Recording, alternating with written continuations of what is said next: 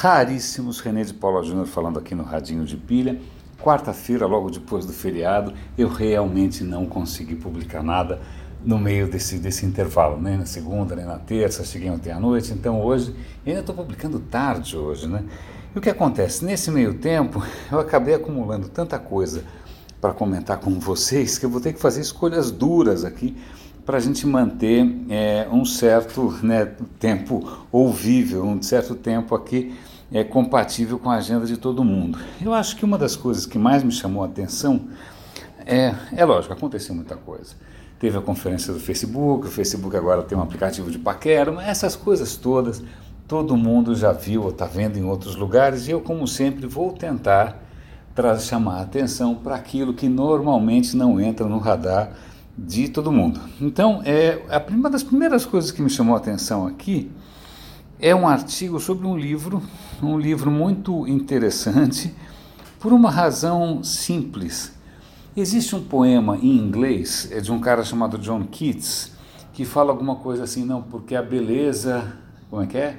A beleza é a verdade e a verdade é a beleza, não é bonito. Né? Se volta e meia se vê, só tem filme, seriado, alguém citando esse poema do Keats, do Keats que de alguma maneira relaciona beleza e verdade. O que é, é, o título desse livro, que é comentado nesse artigo do Ars Técnica, o livro quer dizer, está escrito beleza diferente, né, com símbolo matemático de diferente, diferente de verdade. E aí, é, qual é a pegada aqui? O que a cientista que escreveu o livro está colocando é que a gente talvez esteja é, comendo bola, ou perdendo oportunidades, ou queimando vela com mal defunto, você escolha a expressão que você quiser, na ilusão de que as coisas que são verdadeiras, ou que podem são, ser verdadeiras, elas têm que ser necessariamente mais bonitas.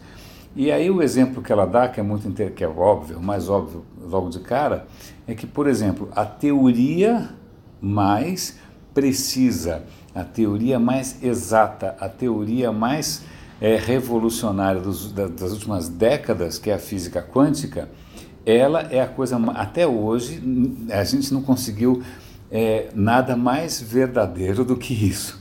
As previsões que a física quântica faz, na hora que você vai conferir com a realidade, ela é correta até 11, 12 casas depois da vírgula. Ou seja, ela é brutalmente verdadeira né? Até lógico que a gente arruma alguma coisa melhor. Mas acontece o seguinte: ela é horrível, ela é feia.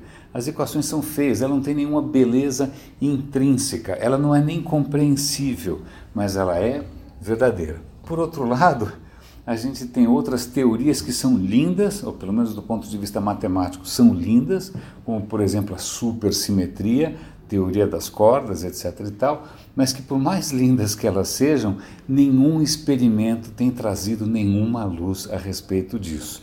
E ela falou: olha, putz, enquanto os cientistas ficarem achando que só porque a ideia dele é bonita ou porque só um caminho é bonito, achando que isso vai levar a alguma verdade, isso, bom, ok, mas por que eu estou insistindo numa coisa que é tão, sei lá, tão específica, tão do reino da ciência? Porque eu acho que dá para extrapolar. A gente, nesse mundo em que a gente está praticamente num buffet self-service, né, de opiniões, um buffet é, por quilo, né, de, de, da que a gente escolhe o que a gente mais gosta, não necessariamente aquilo que te parece mais bonito é mais verdadeiro. Né? Na verdade, existe né, profissionais, existem profissionais sendo contratados para tornar mais bonitas coisas que não necessariamente são verdadeiras. Eu digo isso porque volta e meia, não só nas redes sociais, mas também em interações pessoais diretas, eu falo, não, mas eu, eu acho essa ideia bonita, ou eu gosto dessa ideia. O fato de você gostar, ou eu gostar, ou eu achar bonito, não significa que isso necessariamente seja verdadeiro. Agora, só que esse é um alerta que ela faz que eu não sei até que ponto a gente vai conseguir fugir desse, dessa coisa meio né, de buffet de, de, de, doces, né? Que a gente só vai pegando o que a gente realmente acha bacana. Agora vamos lá. Tem mais coisas que eu, eu achei aqui para comentar com vocês. Uma delas é estou procurando aqui, tem, tinha coisa para caramba. Uma delas é um assunto bastante delicado, por assim dizer, mas que é interessante, acho que vale a pena a gente chamar atenção para isso. Espero não ferir aqui nenhuma suscetibilidade ou nenhuma sensibilidade. A questão tem a ver com menstruação. Por quê? Porque menstruação, é, de algumas gerações para cá, é, você lida com isso usando absorventes. Antes disso usavam o quê? Essa toalhinha, coisas toscas, certo? E aí o progresso, né, estendendo né, essa, essa benção para muitas mulheres, que é o, o absorvente, seja ele o formato que for, seja ele tampar, tanto faz.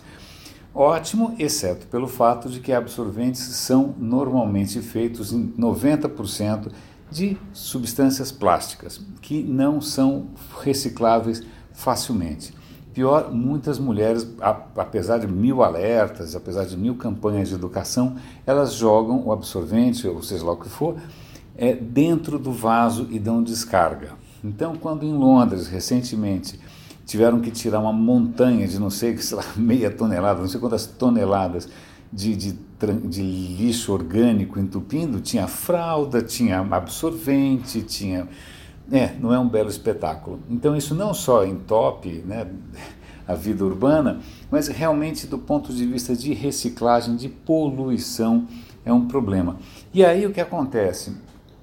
Eu vou dar link para essa reportagem, caso vocês se interessem pelo assunto, eu não tenho nenhum pudor com o tema. Algumas mulheres estão inovando, tentando propor soluções mais sustentáveis para o problema, problema para essa situação, né? É, em uma delas, inclusive, aparece uma tacinha feita de silicone que é lavável. Né? Tem algumas soluções ali, eu não vou entrar aqui em grandes detalhes, é, porque afinal é, isso não vai agradar gregos e troianos, mas deem uma olhada para ver algumas das soluções, em princípio sustentáveis, em princípio higiênicas, né, que elas estão propondo para lidar com isso de uma maneira mais consciente. O que temos que levar em conta também que, na verdade, em países muito pobres, ou em, em lugares muito pobres, é, absorvente está completamente fora de questão para mulheres de baixa renda. É muito caro. Né? Então, algumas dessas soluções, por exemplo, essa pecinha de silicone que eu falei, ela é muito mais acessível, né? democratiza muito mais uma solução higiênica, etc. e tal, do que colocar a mulher no ciclo, é, de, não, não no ciclo menstrual, mas no ciclo de compra e compra e compra e recompra de absorvente descartável. Uma outra história aqui que me inspirou, que também não, não é necessariamente digital, não é necessariamente técnica, é a seguinte. Um artigo começa comentando é, se você vai no médico, qual é, qual é o histórico que ele normalmente tem sobre você. Fala, oh, fulano desde os 40 e poucos tem a pressão alta, depois dos 50 ele tem sei lá o quê. É, são condições médicas, né? é uma história fria. Né? E aí eles, eles fazem um contraponto disso com uma iniciativa, uma ONG americana que chama My Story, My Life, Minha História, Minha Vida, em que eles pegam veteranos de guerra, que, convenhamos, passaram pelo, né, pelo diabo, foram para o inferno e voltaram. É, e aí eles ajudam esses caras, através de questionários, de entrevistas tal, a escrever a própria história em mil palavras. Né? Como é que você contaria a sua história? O que, que foi importante para você na sua vida? O que fez de você quem você é? Quais são seus maiores receios? E esse exercício de você conseguir contar a sua própria história é, tem sido super salutar. Agora eu faço um parêntese aqui, eu tenho cá para mim que nosso sistema operacional, afetivo, mental, é um sistema em cima de histórias. Né? Se, você não, se você não está satisfeito com a sua própria história, se você não consegue contar a sua própria história de uma maneira satisfatória, você sofre. Né? E grande parte das terapias, não importa aqui qual é o fundamento, na verdade é para ajudar você a recontar a sua história, mesmo que a sua história, né, sei lá, os caras introduzam aspectos questionáveis, desde astrologia até coisa freudiana, seja o que for. Mas a hora que você tem uma história em que você mesmo acredita, que você tem orgulho, você passa a se sentir melhor. Então, essa iniciativa de ajudar as pessoas a contarem as suas histórias eles falam, puxa, como seria legal que a própria prática médica incorporasse um pouco disso, né? sei lá, conta para mim a sua história e o cara, ó, tá aqui a história, eu já preparei, eu tenho lá na mão. Eu achei isso inspirador, não sei como é que eu vou absorver isso. Absorver me fez lembrar bom, deixa para lá. É, no meu dia a dia, mas eu achei bem interessante. Duas coisas a mais. Uma delas é uma leitura que eu recomendo para vocês no New York Times, em que ele compara a questão das marcas e das pessoas. Ele usa o termo brand. Quem trabalha com isso normalmente chama isso de branding, né, o mundo das marcas, em que ele fala que, bom, as marcas surgem como tal há 100 anos, mais ou menos, e aí é, o que acontece hoje é que as pessoas se comportam como marcas, pior, as pessoas se comportam como companhias que têm marcas. E aí vem a questão dos influenciadores. É uma leitura bastante interessante. Eu tenho bastante dificuldade em lidar com essa questão de branding. Eu nunca gostei do tema. Eu não consigo achar isso bacana. Eu tenho um preconceito assumido com relação a isso. E aí falando em influenciadores, que também é outro tema que, que me deixa de cabelo em pé, essa sim, acho que é a grande reportagem para a gente comentar hoje, é uma reportagem de quem que é isso daqui? É do New York Times? Do, é da Wired, é da revista Wired, falando o seguinte, que estão surgindo agora influenciadores que são totalmente virtuais. E o que, que isso quer dizer? Então eles citam uma modelo que foi criada né, por, por computação, que é uma modelo negra que já é já tem seguidores no, no Instagram, que está sendo usada em campanhas tal. Mas você tem influenciadores mesmo, personagens com look que, né, que, que publicam e que interagem e que as marcas estão adorando isso. Então eles fazem um panorama futuro, né, que, aonde isso vai dar, né? É, aonde isso vai dar, porque você pode construir com, com a, à medida que a inteligência artificial e a computação e a realidade virtual avançam, você pode construir influenciadores que são muito mais eficientes, muito mais convincentes do que humanos, inclusive muito mais consistentes e que inclusive dão conta, que trabalham 24 por 7. Né? E aí as marcas podem também desenvolver os seus próprios influenciadores. É, isso é bastante. É lógico, eles citam alguns filmes de ficção científica que vocês já devem ter assistido.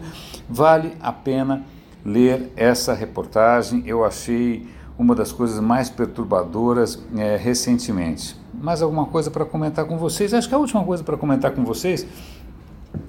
Eu, eu, de vez em quando eu cito aqui um canal no YouTube que é um, um cara que ele se dedica a divulgar, a compartilhar, a popularizar alguns papers acadêmicos, né, sobretudo na área de inteligência artificial.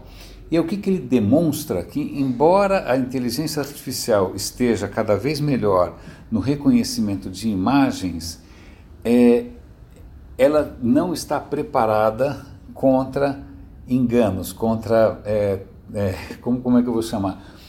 contra, é, contra trollagens. Alguém pode trollar. E, e a questão é a seguinte: eu, ele mostra nesse vídeo, é muito interessante, ele mostra duas imagens a princípio idênticas. Ele fala: essa imagem aqui a inteligência artificial reconhece como um edifício. Tá? Agora, essa mesma imagem aqui, ela teve alguns pixels alterados, a gente a olho nu não consegue perceber, mas isso foi o suficiente para a inteligência artificial achar que isso é um avestruz. E aí ele mostra várias outras imagens que a inteligência artificial achou que fosse um avestruz. Aí você fala, pô, mas não tem nenhum avestruz aí. Cada hora é uma imagem diferente, cadê o avestruz? E aí a questão é, a dúvida é quantos pixels você precisa alterar para enganar uma inteligência artificial. E aí ele mostra uma prova de conceito em que o cara é capaz de fazer isso com um pixel.